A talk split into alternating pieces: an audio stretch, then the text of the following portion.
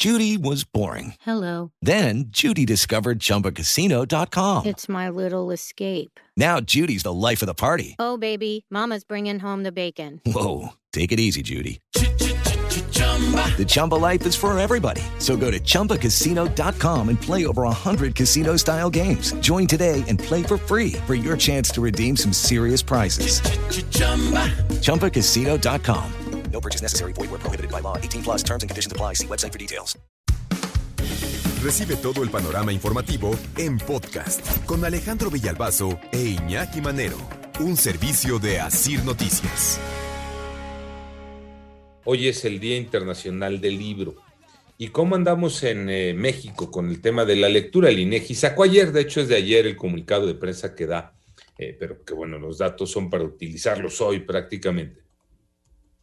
Los mexicanos no leemos argumentando falta de tiempo, falta de interés o porque no nos gusta. Y los mexicanos que leen o que leemos, lo hacemos por pasar el tiempo, por trabajo o por estudio. Y los datos son abrumadores. Y lo que pasa es que es engañoso el resultado de esta encuesta.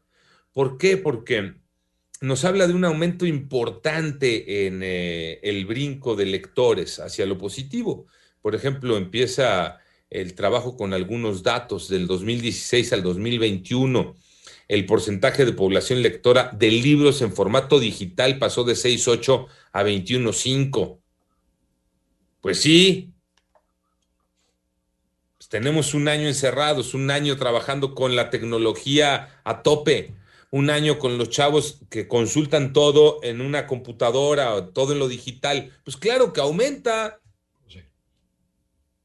Claro que aumenta. Entonces creo que no nos da ese parámetro que deberíamos de tener en este momento. En Ojalá este momento. Por, por gustito, ¿no? De la lectura. No Claro. por la necesidad. Es ahí el punto, ¿no? Sí. Porque entonces, eh, si la haces el próximo año, pues seguramente vendrá un bajón. Ojalá. Pues entonces, Ojalá, porque eso quiere decir que ya estamos todos fuera de, de casa, pero estábamos este, leyendo un libro al año, ¿no? eh, libro y medio, dos libros, depende, pero Ya mucho, ¿no? Muy, muy poquito, ya mucho, ya son dos libros al año, sí. Ahora el resultado es de 3.7, casi cuatro libros al año. Hijo.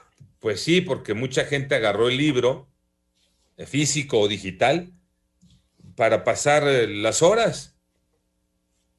Entonces creo que viene un resultado ahí que podría, eh, que podría hacernos soñar, pero que no refleja una verdadera realidad. Creo que es un momento, eh, le dicen los políticos coyuntural, ¿no? Eh, es un momento distinto. parteaguas coyuntural.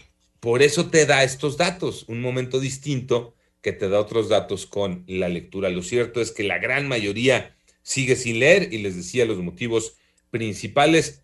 Dicen, no leo porque no tengo tiempo, porque no me interesa o porque no me gusta.